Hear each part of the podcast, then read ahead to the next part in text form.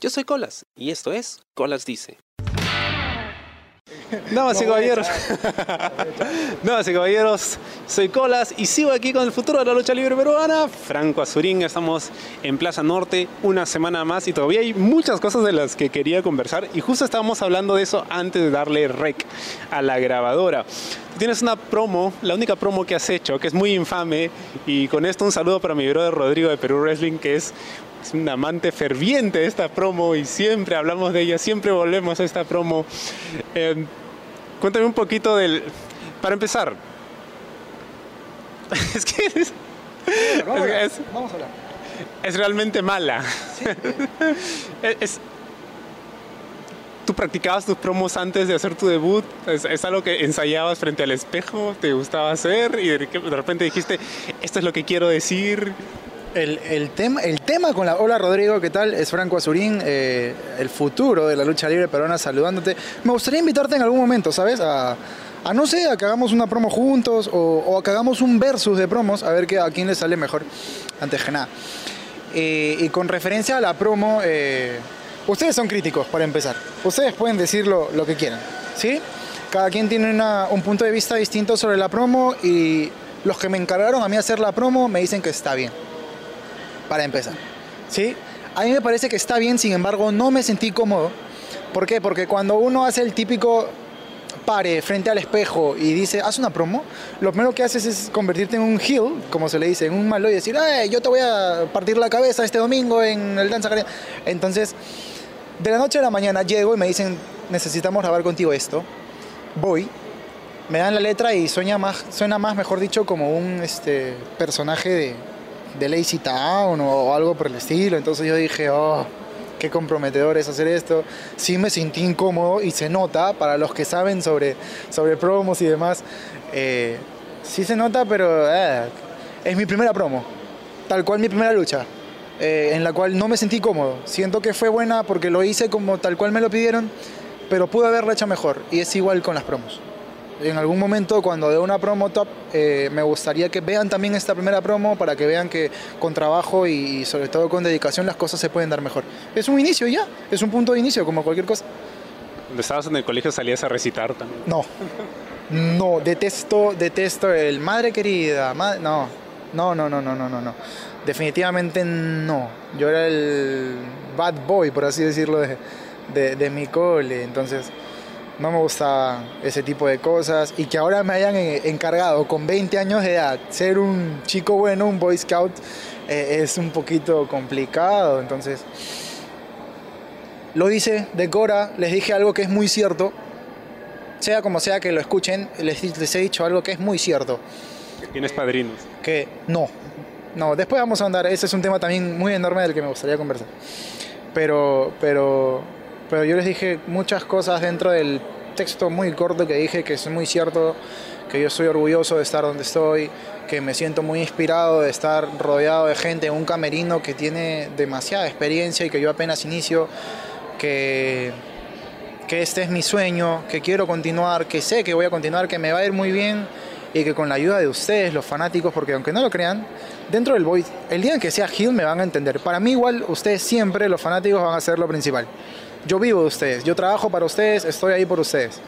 Eh, eh, sé que lo valoran. Cada vez que salgo del, del ring gomeado, de las tres veces que me ha tocado salir gomeado, he escuchado sus aplausos. Y eso es lo que me motiva a seguir. Más allá de, de, de, de, qué sé yo, de la fama, el dinero que en algún momento se pueda dar, créanme que lo más importante para mí hoy como luchador iniciante es que los fans reconozcan eso y al momento lo hacen. Entonces, con eso estoy encantado, al margen de las promos eh, estúpidas o, o feas que hagan. Lo mencionabas y yo también lo he dicho hasta el cansancio, esa es una promo de un Boy Scout. Y a nadie le cae un Boy Scout. ¿Por qué crees que el público peruano en particular es tan reacio a aceptar a los niños buenos? Nadie es un niño bueno eh, hoy en día. Nadie. El que esté libre de pecado, que, tire la primera piedra. El tema pasa por lo que acabas de decir. Nadie quiere ser hoy en día un niño bueno. Eh, entonces queda nada a un lugar tan rudo, tan conciso, tan smackdown, por así decirlo, como gladiadores, te traigan un muchacho soñador que, que quiera eh, demostrar que, que, puede lograr sus sueños y enfrentarse a un apocalipsis que viene y te arranca la cabeza de una patada. o enfrentarse en algún momento quizás a un mancilla que te va a hacer volar en Zumbayu, entonces esas cosas no van. La gente prefiere un Cava, un Axel, un... Mm, ¿Cierto? Gente ruda. Eh, yo también si estuviera sentado, los medios quería sería... Pero me toca hacerlo, lo hago de corazón, los fans están ahí y lo reconocen, así que... Que es lo más curioso, porque tú haces esa promo de Boy Scout, entonces más o menos uno entiende cuál es el personaje, pero a pesar de eso, la gente te aplaude y te apoya y con la lucha con Apo, o sea, al final tú saliste con un buen pop. Sí, eh, el tema pasa porque más allá de, de, de, que gimmick presente uno frente al público, la gente reconoce que hoy por hoy Gladiadores tiene la carne de la carne. Tiene, tiene los mejores exponentes que el país tiene, que el país tiene. Y, y, eso es muy gratificante para mí, porque vuelvo y repito, es mi tercera lucha. Ellos tienen ya, eh, para redondearlo, mil, mil luchas encima cada uno y que la gente me dé un, aplauso como el, el, del último show para mí es verdaderamente gratificante. No tienes idea de la confianza con lo que voy a salir ahora en, en el siguiente show que se dé porque es muy distinto para mí el, el que te aplauda, qué sé yo, 20 personas en el recital del Día de la Madre a que te aplaudan las 125 personas que entran a cada show en el Danza Arena. Es gratificante, a pesar de que ellos saben que yo sigo siendo el Boy Scout, por dentro saben que también soy ese Boy Scout, que no voy a dejar de serlo y, lo aprecio demasiado. Es sensacional para mí que la gente esté ahí y que reconozcan el talento de uno, del otro, de todos, del show en general. Como te lo dicen, en el Meet and Ring te lo dicen. Lo que yo siempre pregunto en el Meet and Ring, por ejemplo, es ¿qué les pareció el show? No, ¿qué les pareció mi lucha? Me, me con eso. Pero esperas que te lo digan. Espero que me lo digan siempre, siempre porque es como que lo protocolar sería que si tú vienes y me preguntas sobre el show, yo te diga, oye, sí, bien, y tu lucha esto. Pero yo lo que, lo, que, lo que quiero es que digan, el show fue boom, el show fue esto, el show, el show porque yo me debo al show y el show es para la gente. Entonces, eh, me inspira demasiado que digan, este show estuvo de la... Mm, eh, Puedo hablar lisuras, ¿no? ¿Puedo hablar? Este show estuvo de la puta madre. Oh, oh te arrancó la cabeza ese concha de su madre. Esas cosas verdaderamente a mí me dicen, wow, lo que estoy haciendo es algo distinto, es algo que no todo el mundo hace. Y encima me aplauden por hacerlo. Entonces, algo aquí es, está genial. Algo que estoy haciendo aquí está muy bueno. Y eso se escapa obviamente del, del Boy Scout que soy. ¿Te gusta tu theme song? Mi theme song, uh, sí, en algún momento pienso, pienso, eh, pienso mm, tener uno más paja. Eh, el, el, del momento, la canción se titula Living in a Dream, que para los que están en básico uno todavía es viviendo el sueño o viviendo dentro de un sueño. Y es lo que yo paso hoy por hoy. Más allá de que la letra no necesariamente trata sobre eso. Y, y por eso lo, lo, escogí en conjunto con, con otras personas. Me, me, agrada mucho, me agrada mucho que, que sepan que hasta el que hasta el theme song tienen algo siquiera que ver con lo que yo quiero presentarle al público. No es obviamente el glorious, ¿verdad? Pero, pero por lo menos es, es franco, es esto, es el soñador. No es The Professional Dreamer, ¿no? Uh, parece un, un, saludo, amigo. Pero es, es este, el soñador que, que aspira demasiado con apenas muy poco.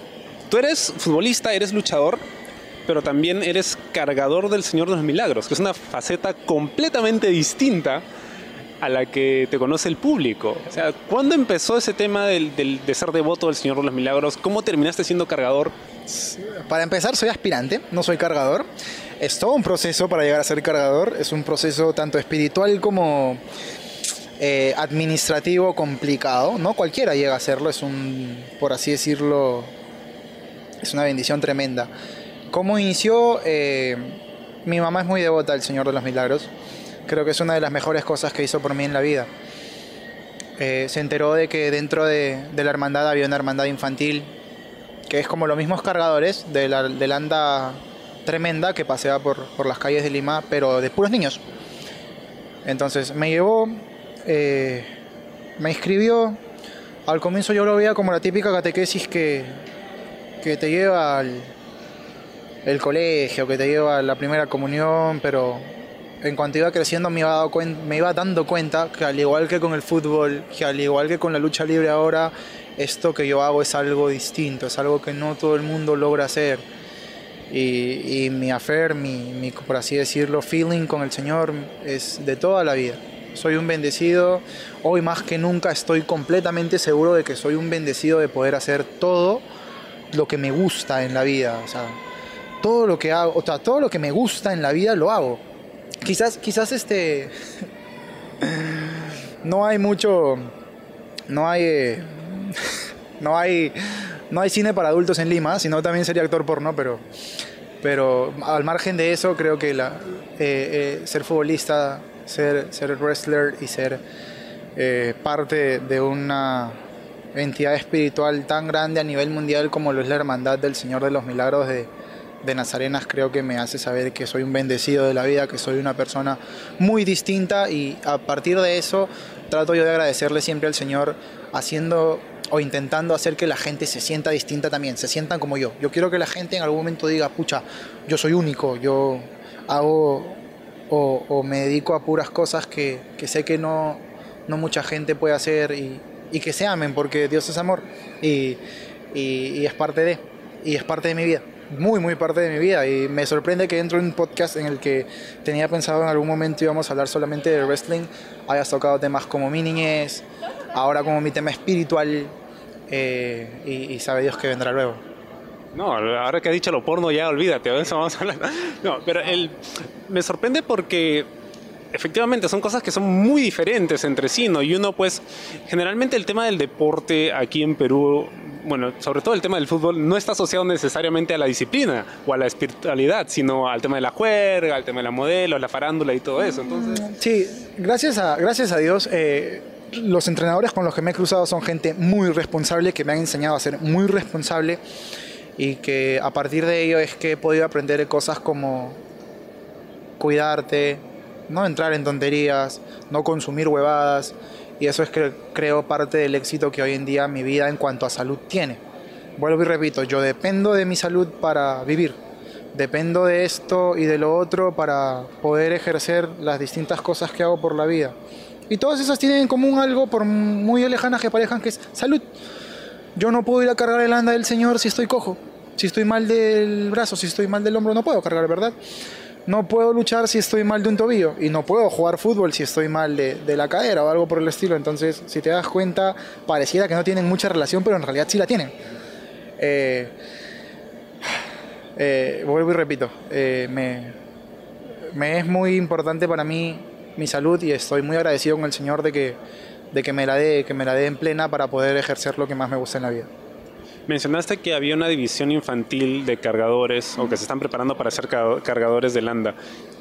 Ellos llegan a cargar el landa y puede sonar tonto, pero llegan a landa porque pues si son muy pequeños y landa es una vainaza. Yo he estado cerca y... El, el, la hermandad infantil del Señor de los Milagros tiene su anda más pequeña. Ok, hasta los 18, 19, a lo mucho 20 como yo, va, van a cargar esa y una vez que terminan de cargar esa y entran a postular a la cuadrilla mayor, ya eh, van y y ensayan primero con una, no miniatura, pero es como que los maderos de landa hechos solamente sin la imagen, sin flores, sin conos, luces, etcétera, para que no te pese, sino simplemente tengas la técnica para cargar, porque hay una técnica, existe una técnica, no solamente poner el hombro ya. Y como vuelvo y repito, desde niño hasta joven, joven adulto cargas eh, el anda menor y una vez que postulas ya tienes la opción de cargar la venerada sagrada imagen. Es curioso lo que mencionas porque por mi casa hay varios santos y siempre hay procesiones. Obviamente antes eran más concurridas que ahora, pero efectivamente cuando son, digamos, eh, ocasiones especiales como el tema de la fecha de San Pedro y San Pablo, y tenemos una imagen de San Pedro en el barrio, siempre mandan a una cuadrilla del Señor de los Milagros a cargarlo por un tramo. Y efectivamente, o sea, hay una cadencia en la forma en la que cargan, un respeto que es muy distinto, se ve muy bonito. Sí, sí, porque, porque quizás es algo esquivo de mí. Yo soy eh, fan, perdón, te iba a decir. Yo soy fe católico del Señor de los Milagros, nada más. Eh, si me das la oportunidad, si me invitas a cargar otro santo, no lo hago, no sé por qué es como que yo hasta ahorita, por ejemplo, el anda mayor no lo he cargado. Solamente he cargado el anda menor. Y aparte de esas andas, no he cargado otras. Estoy como que, por así decirlo, virgen, eh, esperando a que mi primera, mi primera jornada de carguillo, se le dice, de, con un anda mayor sea con la, la venerada imagen de, de, la iglesia de las Nazarenas. A partir de ello, quizás eh, cargue otras imágenes. Y, y con, con, relación a, para redondear lo que me acabas de preguntar, eh, sí, cuando nuestra cuadrilla va a cargar otras, otras, otras imágenes, otros maderos, otras andas, eh, el, por así decirlo, ritual es casi exactamente el mismo porque si te das cuenta, es una imagen sagrada. Entonces hay que darle la, la veneración de, de, igual a igual tal cual tú se la das al, al, al Señor. Quizás mi, mi, mi, punto de vista es egoísta porque no quiero cargar ningún anda hasta cargar el anda mayor, pero ellos que ya cargaron el anda mayor hacen el mismo ritual, la misma muestra de respeto con el anda de San Pedro y San Pablo, con el anda de San Martín de Porres, con la cruz de Motupe, que con la imagen del Señor de los Milagros. Es así. Hablando de rituales, ¿tú tienes un ritual antes de subirte al ring o antes de empezar un partido? Siempre, siempre está el ritual eh, mío que es orar, ¿no? Lo que, lo que la gran mayoría de jugadores y wrestlers hacen, y yo también, es escuchar música. Yo también lo hago, yo también lo hago, esto es otro tema. Pero si te refieres a algo ritual, algo que no el resto haga, sí, yo en definitiva tengo una imagen en donde está mi tío fallecido y, y el corazón de Jesús. Es a quien siempre me, me evoco para poder eh, pedirle, abogarle de que las cosas vayan bien, de que me cuide. Muchas veces estoy comprometido con, con saber de que más allá de que ellos me bendigan, depende de mí hacer las cosas bien. Entonces lo único que les encargo es que me cuiden, que me den buena salud durante toda mi jornada, sea futbolística o sea luchística. Y, y, otras veces cuando estoy ultra nervioso sí les digo, oye, échame la mano y quítame estos nervios para poder hacer las cosas bien. En mi última lucha, por ejemplo, me la pasé orando, si comúnmente oro un minuto y medio, dos, me la pasé orando cinco, seis minutos. Lo que duró mi lucha, lo que duró mi paliza, ese tiempo también fue el que me pasé orando, pero no por el miedo que uh, me van a matar, sino por, Señor, es la oportunidad de mi vida, es el filtro más grande de todos, necesito que esto salga bien, ilumíname y las cosas, creo, salieron bien ahora que haces esas expresiones de dolor, ¿cómo manejas o te acostumbras a, manejar el dolor? Porque en el fútbol me imagino que terminas bastante cansado, dolorido y todo, pero el dolor de la lucha es otro. Es igual, es igual. Gracias a Dios hasta ahora no se han cruzado en un mismo fin de semana. Se viene este fin de semana, por ejemplo. Eh, fútbol y lucha libre. Sacrifico mis veranos porque mis veranos son netamente futbolísticos. Eh, pretemporada, la pretemporada se hace en verano, se aprovecha el clima para sacarle la mugre al, futbolista para que llegue pleno a marzo, eh, cuando eres un club profesional. Cuando no lo eres, como es mi, mi, caso del todo, que es tercera división, entrenas solamente enero y en febrero ya estás listo. Eh, lo que haces es simplemente prepararte físicamente. A partir de ello, eh, ¿qué te puedo decir al respecto? ¿Qué querés que te diga? Nada, nada. Eh, es que. No es que me sobe. Te soban. Es tampoco. Sí, sí. No voy a ser cherry, pero sí, mi, mi terapista lo hace. ¿Cómo explicarte esto? Es un dolor físico que me agrada. Es la primera vez en mi vida. El wrestling abro porque en el fútbol sí me cuido también. Sí, sí fricciono, sí, sí choco, pero no es quizás los. El double stomp que te hace reptil o la, la doble las dobles patadas que te hace Apocalipsis. Esas cosas sí te dejan doliendo un, unos cuantos días. Me agrada que me duelan dos, tres días. Me hacen saber que conectó, que, que, que la cosa, ¡pum!, dio, dio estallido y como vuelvo y repito, eh, que el público lo vea así, tú que eres parte del público, eh, me agrada. Me agrada que vean que mi deporte no, no es falso como muchos cuestionan, que sí me cae el golpe. Más allá de que no me debería caer. Eh, es un puto masoquista. Exacto, exacto. En el wrestling puedo, puedo lograr hacerlo porque eh, las personas que me entrenan, unas son masoquistas y las otras no. Entonces tengo una mezcla de, de cosas. Me cuido, pero a la vez eh, ven, ven que es momento de agarrarse a golpes y el público vino para verme agarrarse a golpes. Así que quiero, quiero agarrarme a golpes. Ahora que mencionas esto de que, o sea, te gusta el dolor porque lo, digamos, es, es, una forma de mostrar que efectivamente tuviste esa lucha, la gente le gustó. ¿Eres de los que andan mostrando sus moretones? No, no, no, no, no, eso no. Yo respeto mucho mi trabajo. Yo respeto mucho mi trabajo y si al día siguiente tengo una reunión yo no puedo ir todo moreteado, ¿verdad? En Gladiadores, para hablar netamente del tema, yo de menos a más, Bad Boy Jr. lo que hizo fue darme la bienvenida. No fue algo amoreteador, algo mmm, super hardcore y sin embargo fue mi primera lucha, eh, como, me lo dijeron, como me lo dijo mi entrenador, fue tu primera lucha en serio. Y, sí me dolió, me dolió la lucha dos, tres días después. Luego vino Cava, que sí me sacó la mierda literal. Y fue muy distinto con Bad Boy porque, por así decirlo, Bad Boy te saca la mierda con técnica. En cambio, Cava te da como si estuviéramos en la calle, mi hermano. Si tú le das a, Cava una, hardcore rules o algo así, créeme que no vas a sentir tanta diferencia a un singles match. Eh, y bueno, luego la, la cereza del pastel hasta ahora ha sido Apocalipsis, que en menos tiempo que Bad Boy Jr. y, y, y Cava me dejó mucho más adolorido que, que ellos, ¿no? que ellos en sus respectivas luchas. Y sin embargo, las tres son las luchas eh, de momento bandera que tengo, porque son las luchas que me han puesto en el mapa, pues. Eh, y no, no, no me arrepiento de, absoluto de haber recibido tanto castigo, porque sé que las cosas van a ir bien en algún momento. Van bien ahora, van a ir mucho mejor en algún momento y, y ya, ya está. Ya, ya estoy bien ahorita, te estoy dando la entrevista entero, no pasó nada. Yo me imagino que la gente que nos ve pasar, porque este es un lugar bastante concurrido y te escucha decir, ¿no? Que Apocalipsis me dejó doliendo, me rompió el orto, ¿no? Y, y todo eso, deben tener una imagen bastante distorsionada de lo que estamos tratando. Pero hablando ya del tema de quién te entrena a ti. Este es un tema muy cerrado que comúnmente no comparto. Por ahí he hecho uno que otro post. Pero es netamente de los million que le haría a gente con la que yo estoy muy agradecido en definitiva porque creo que sin ellos no, no hubiera logrado lo que hasta ahora he logrado porque para mí es un logro estar donde estoy, créeme. He perdido todas mis luchas, no he ganado ninguna, ni en Generación Lucha Libre, ni en Gladiadores. Sin embargo, para mí es un tremendo logro lo que llevo hasta ahorita conseguido. Mis entrenadores son Reptil, Mancilla y, y el Virrey, y, Rafael, el Virrey Rafael de Salamanca. Son gente con la que yo estoy muy agradecido, pero para redondear la cosa, eh, ya que hablamos netamente de esto, yo quiero cambiar la palabra entrenadores por asesores. Porque los tipos, si fueran entrenadores, yo sería el típico muchacho que paga su mensualidad, va, se sube al ring, hace un par de rolls, eh, mil planchas y se va a casa. Y conmigo no es así. Esos tíos, eh, cada vez que he entrenado con ellos, siempre les he podido aprender algo. Siempre que he preguntado algo me lo han contestado. Siempre que he pedido algo o he este, optado por decirles, ¿sabes qué? Quiero hacer esto, ellos son los que han corregido. Entonces, cada vez que diga asesores, tienen que saber que estoy hablando de Isis Lucha.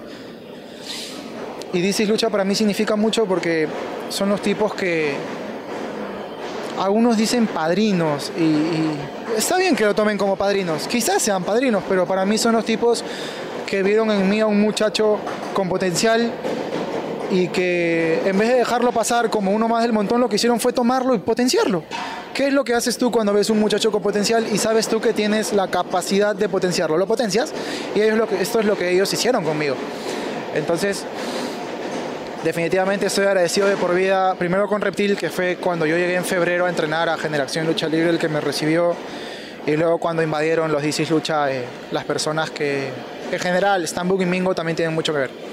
Esos cinco muchachos tienen mucho que ver en mi, en mi inicio, en mi inicio y tienen, van a tener mucho que ver en mi proceso porque yo voy a seguir creciendo, tengo toda la fe en eso.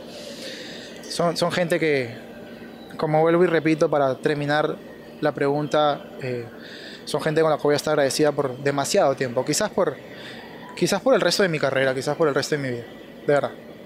Tú empiezas a entrenar en febrero y tú haces tu debut, o sea, a los pocos meses. Fue un salto meteórico, porque muchas veces muchas personas empiezan a entrenar y pues debutan poco tiempo después, pero lo hacen mal porque no están preparados. Pero en tu caso fue completamente distinto. A esto voy cuando digo eh, gente capacitada. Primero, entrenadores capacitados. Reptil es un entrenador capacitado. Hoy en día, si hay un seminario de Reptil, la gente debe ir. La gente que quiere saber de wrestling tiene que ir. Cuando yo llegué en febrero de 2018, 2018 sí, eh, a pesar de que ahí nomás, en eh, el, el, mismo, el comienzo de marzo fue el primer evento de Generación Lucha Libre, yo estaba en Camerinos y de la nada escucho que el, promotor de ellos dice, ojo que hay un chico en el en la academia que, que, hace toda la primera, porque yo desde que llegué, la gran, toda la, gran mayoría de cosas que nos encargaban hacer, las cachaba a la primera, las hacía de, de, primera. Todo me salía bien. Entonces yo dije, ¿a quién se referirán? No? Y, ah, mira, ahí está. Y yo como que, rayos, me están señalando a mí, yo apenas soy un muchacho, ¿no? No me metan tanta presión. Ese día, o mejor dicho, después de esas semanas es que Reptil se nos acerca a mí y otro compañero más y nos dice muchachos, ustedes no luchan hasta fin de año. Ustedes comienzan a luchar en 2019. Yo tenía como idea, yo dije, si me debo preparar para ser un profesional, mínimo debo entrenar dos años, debo estar debutando en el 2020. Pero a partir de la evolución que veía en los entrenamientos y que veía que marcaba diferencia dentro de los, de dentro de los demás alumnos perdón, que había, es que me empiezo a convencer a mí mismo de que iba a ser en menos tiempo. Y de principio sí iba a ser en 2019, iba a ser en enero mi debut. Se da el apuro, no sé por qué, no me lo comunicaron, pero me dicen muy cercano al evento Conquista, que si no me equivoco fue en, en septiembre, el 16 de septiembre, de que iba a ser Dark Match ya. Por un momento me sentí un poco menos, porque decía, pero yo quiero cumplir la palabra de lo que mi entrenador me ha dicho, porque me lo dijo el promotor, no me lo dijo mi entrenador. Y luego mi entrenador me dice, este, muchachos, ya, ya es hora, ya, ya están.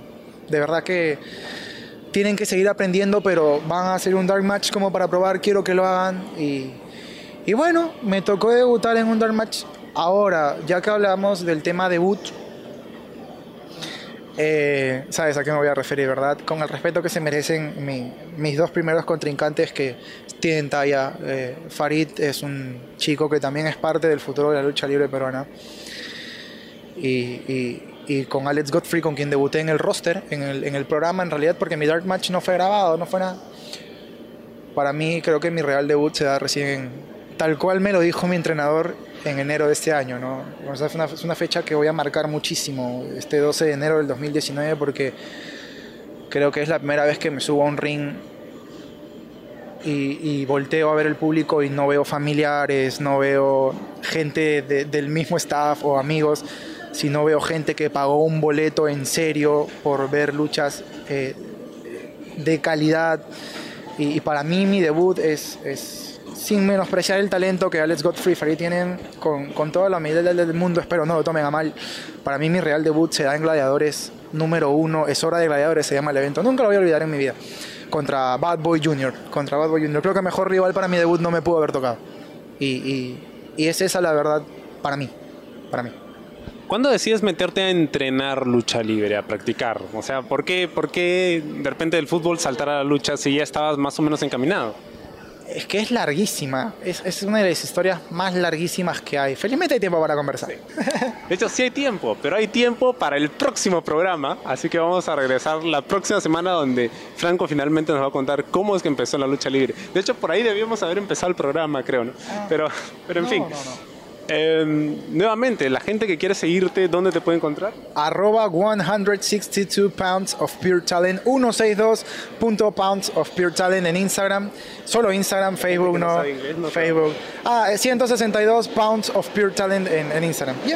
Pure talent, así, conté al final, por favor.